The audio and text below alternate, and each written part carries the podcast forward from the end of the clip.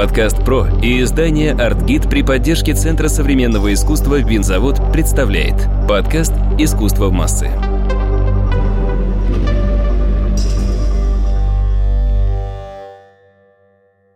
Здравствуйте! С вами снова подкаст «Искусство в массы» и его ведущая, главный редактор портала по искусству «Артгид» Мария Кравцова.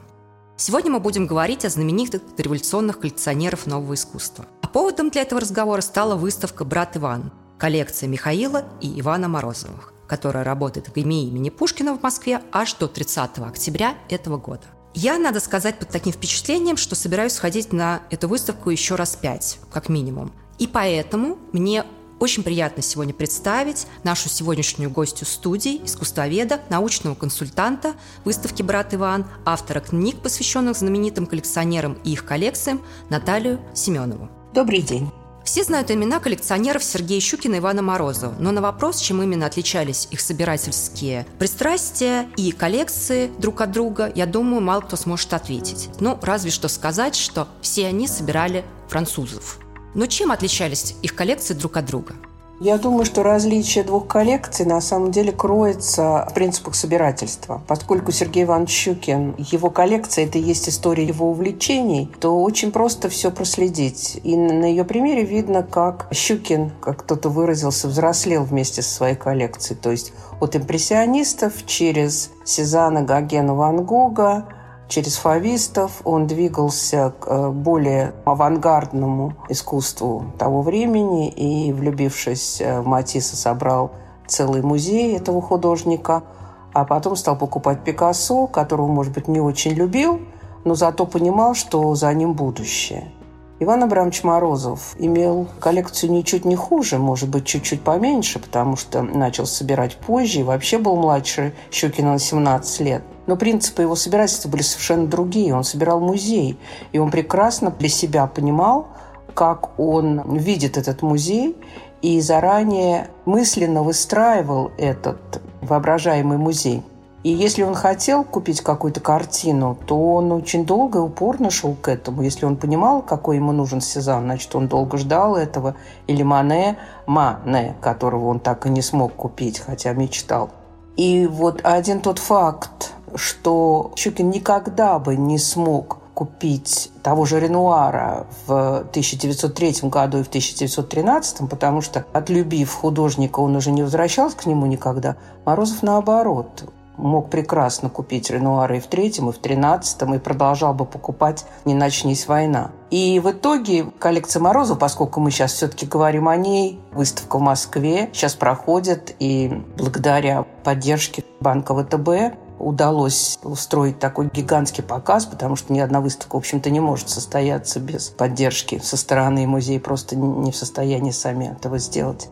Мы вдруг неожиданно видим, что Морозов, чья коллекция может быть чуть-чуть мягче, не такая резкая, как Щукина, но, тем не менее, он собрал невольно, так получилось, всю панораму, представил всю панораму парижской художественной жизни того времени. На что я советую очень обратить внимание зрителям – что есть очень много художников на выставке, чьи имена неизвестны даже специалистам. И они остались в истории только потому, что Иван Абрамович Морозов когда-то заметил их на салоне в Париже и купил. И сейчас это можно видеть. И вот такой уникальный срез представляет его коллекция. Может быть, кто-то скажет, что она не такая эффектная, как Щукинская, что там нету такого количества Пикассо и Матисса.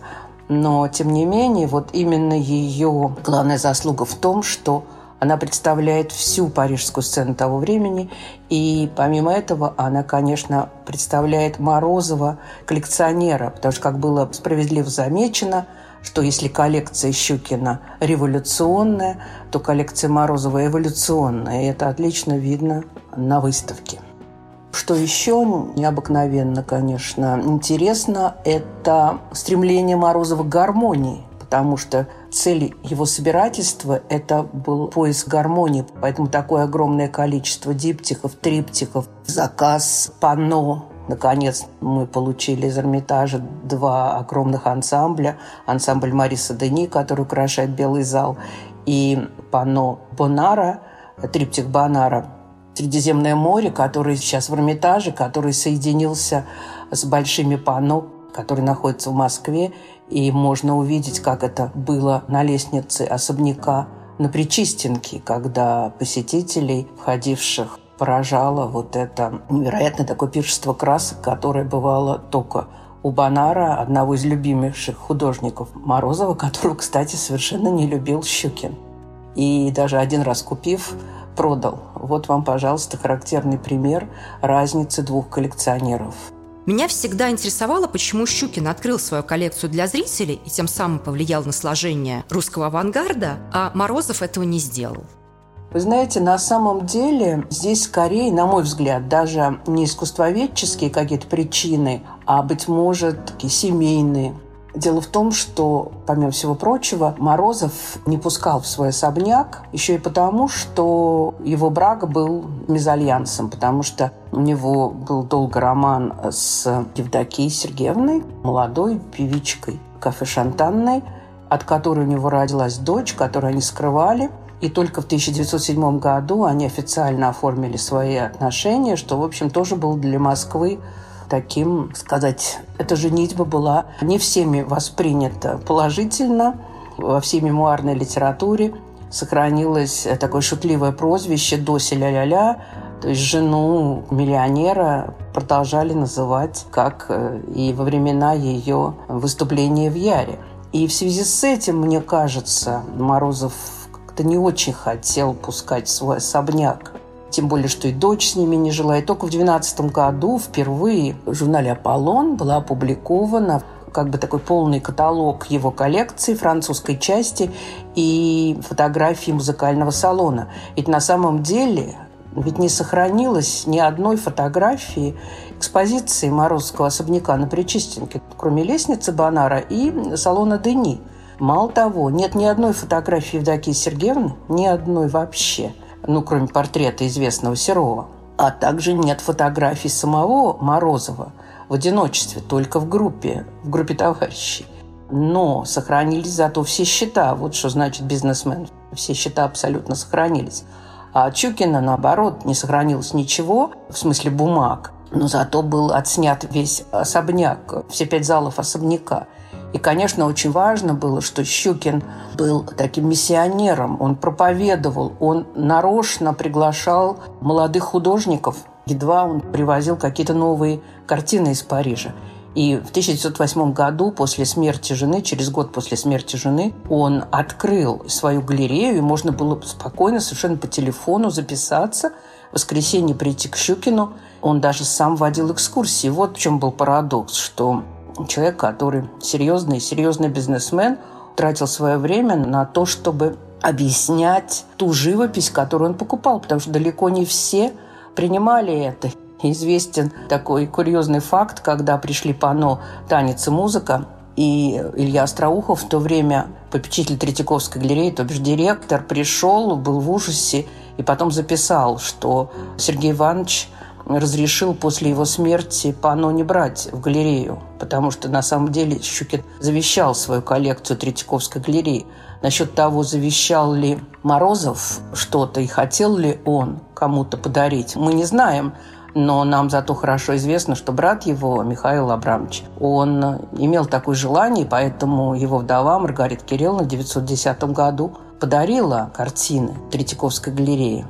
Кстати, вот еще такой интересный момент, что в 1910 году в Третьяковской галерее висели и два Гогена Морозовских, Михаила и Ван Гог, но никто туда не ходил, и никто не вспоминал, что эти работы висят там, а все шли только к Щукину.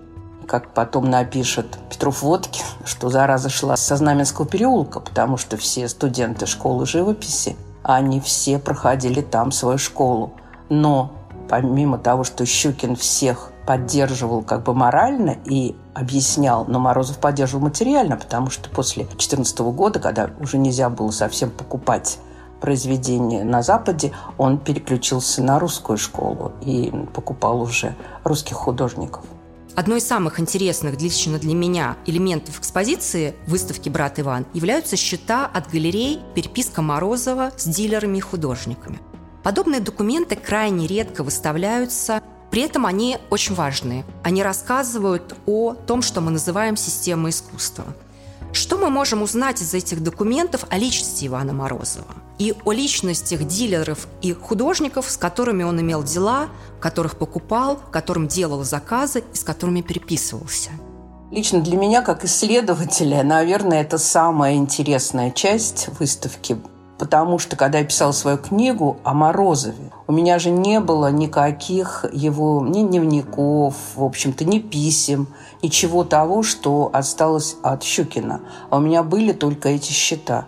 И вот по этим счетам я выстраивала биографию коллекционера. Здесь надо такую еще забавить тонкость, может быть, кто-то это упустил. Дело в том, что Морозов оставался в Москве до начала 19 года когда уже коллекция была национализирована. Щукин уже к тому времени не было в России – и он вместе с Борисом Терновцом, который потом будет директором музея нового западного искусства, он описывал эту коллекцию, рассказывал, как он что купил, когда какие-то детали. И вот эти вот счета, они помогали восстановить годы, цены и так далее. По этим счетам можно восстановить ход мыслей коллекционера. Но самое интересное, быть может, даже еще отсутствие каких-то документов, которые, например, остались в Парижском архиве, где я сейчас работаю, когда мы вдруг понимаем, какие вещи купил Морозов, какие он потом поменял, как он торговался.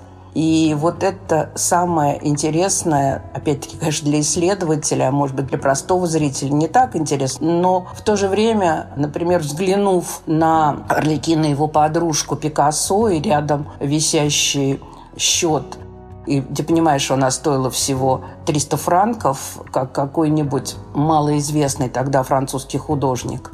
Валар в 1908 году продал Морозову портрет Орликина его подружки, и Морозов даже не поинтересовался именем Пикассо. И только уже в 2011 году, когда вот он готовил публикацию в Аполлоне, первый свой каталог, он тогда поинтересовался у Валара, как же, собственно, зовут Пикассо. И вот как раз есть счет о покупке картины, а есть письмо Валара, где он пишет, Пикассо зовут Пабло. И тут же рядом мы видим счет на покупку девочки на шаре, которую он купил через конвейер, который висела когда-то в квартире Лео Гертруде Стайн в Париже. И видим уже совершенно другую цену которая там уже где-то под 13 тысяч.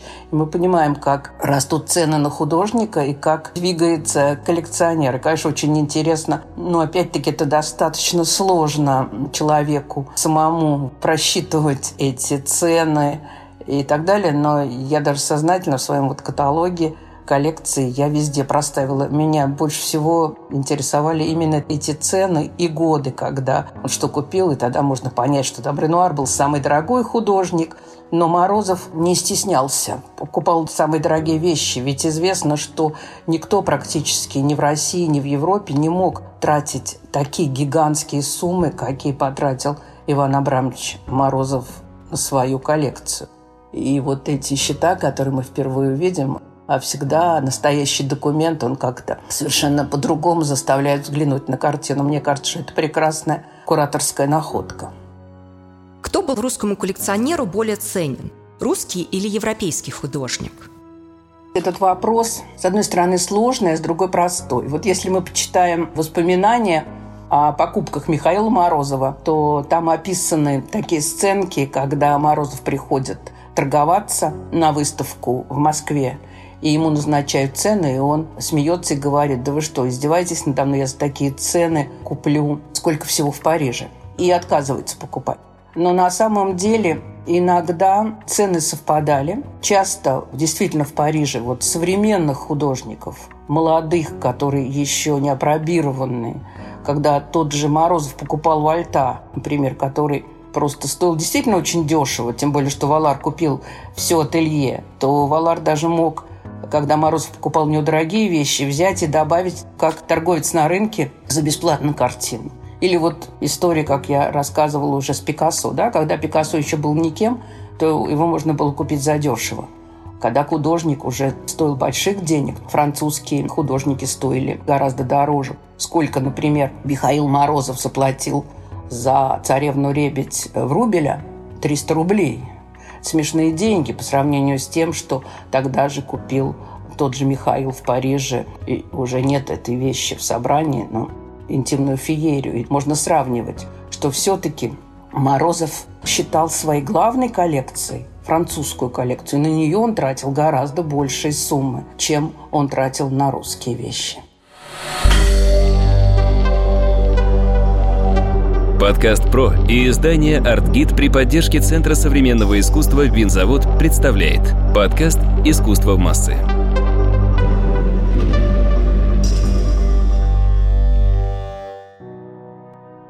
Главная заслуга Морозова – то, что он материально поддерживал художников, потому что он покупал их, в отличие от Щукина, который их поддерживал морально и просвещал.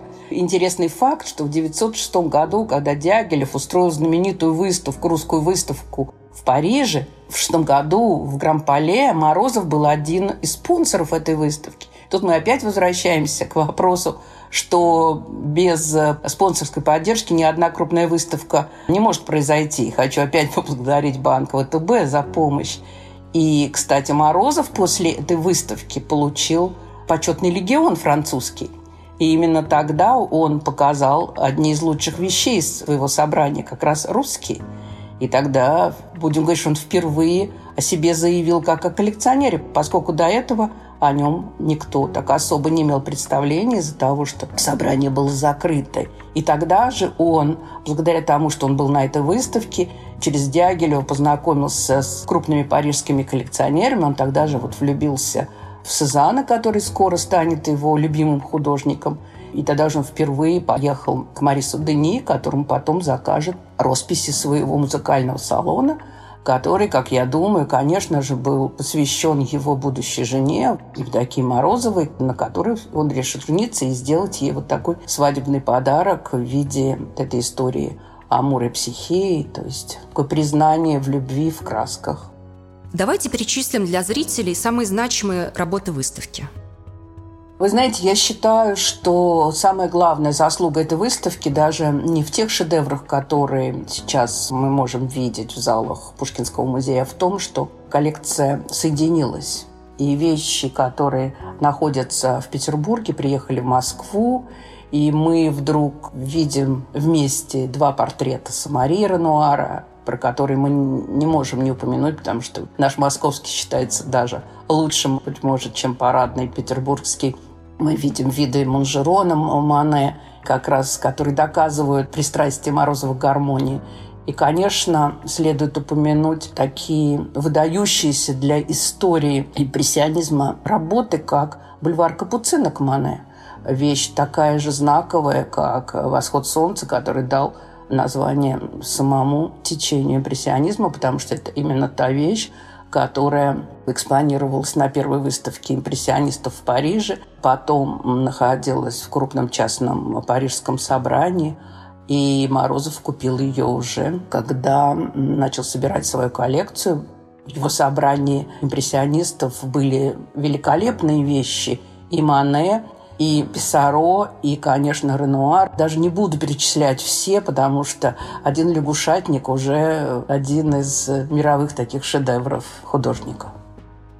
На выставке, кроме счетов, зритель может увидеть еще несколько удивительных вещей. А именно, некоторые работы представлены не оригиналами, а старыми фотографиями.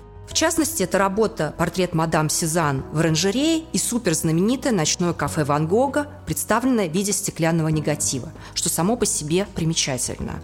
Этих очень важных произведений нет на выставке, потому что они находятся сегодня в зарубежных, а именно американских собраниях. Наталья, можете рассказать, как они там очутились? Темой так называемых сталинских распродаж я очень много занималась. И вот недавно вышло очередное третье уже издание книги «Проданные сокровища», где, наконец, удалось восстановить все детали вот этой продажи, после которой две вот эти картины, которые мы видим в черно-белых негативах, оказались в Америке. Дело в том, что в 1933 году, когда продажи практически уже сошли на нет, потому что в основном продажи-то шли старого искусства из Эрмитажа, питерских дворцов, на новое искусство не было рынка, власти все-таки решили выставить на продажу часть коллекции нового музея нового западного искусства. несмотря на падение цен, там, что нужны были деньги на индустриализацию и так далее. И вот из всего предложенного американский коллекционер Стивен Кларк, который, по иронии судьбы, отдаленно связан, конечно, с Россией, потому что он был внуком одного из эм, совладельцев компании «Зингер». Машинка «Зингер» была почти в каждом русском доме, как и в европейском. Так вот, Стивен Кларк выбрал из всего этого набора, предлагаемого властями, четыре картины. Одного Ренуара, одного Дега и в том числе две вещи из собрания Морозова.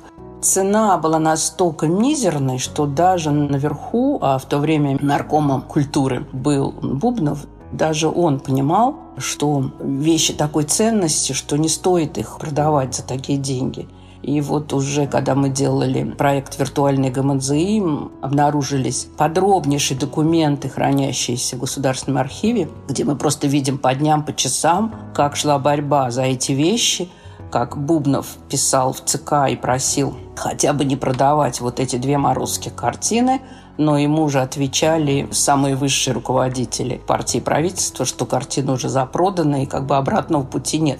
В мае 1933 года эти картины ушли в Америку, попали к Кларку, но понимая, что все-таки часть э, собственников еще жива, потому что одна картина еще принадлежала князю Щербатому, а другая Михаилу Рябушинскому, которые были живы, то Кларк очень долго не выставлял их. И они, в общем, нигде не появлялись. В 60 году, когда он умер, он завещал эти картины, три картины он завещал музею Метрополитен – а ночное кафе Ван Гога он завещал Ельскому университету своей альма-матер. И тогда эти картины как бы явились на свет. И очень жаль, что их не было ни в Париже, тем более и у нас на выставке, но это, конечно, здорово, что мы о них вспоминаем, потому что ночному кафе Ван Гога Мальдыш сам в свое время посвятил даже стихотворение. Мне было очень жалко в Париже, в зале, где висело тоже кафе Аварли Гогена, что там не было кафе Ван Гога, потому что действительно все-таки вот это тоже доказывало, что Морозов, конечно, их покупал парой и хотел, чтобы они висели вместе. Кафе Ван Гога прославилось не только тем, что это такая выдающаяся вещь художника, но и тем, что праправнук Морозова Петр Коновалов он много лет судился с Ельским университетом, пытаясь вернуть эту работу, но ничего у него не получилось, и, может быть, даже поэтому из-за боязни каких-то конфликтов в Париже эту работу не потребовали, не привезли. К тому же вообще Ван Гог очень плохо путешествует. Мадам Сезанн в оранжерее часто появляется в Европе на выставках портрета и выставках Сезанна. Еще раз большое спасибо всем, кто участвовал в создании этой выставки, всему кураторскому коллективу музея, лично Марин Девни Лашак, которая была идейным вдохновителем и организатором этой работы, и, конечно, банку ВТБ, который поддержал этот величайший, не побоюсь этого слова, проект который увековечит имя одного из выдающихся коллекционеров XX века. Наталья, большое спасибо за то, что вы сегодня были с нами. Это был подкаст «Искусство в массы». Я его ведущая Мария Кравцова. Студия «Подкаст Про». Производство профессиональных подкастов.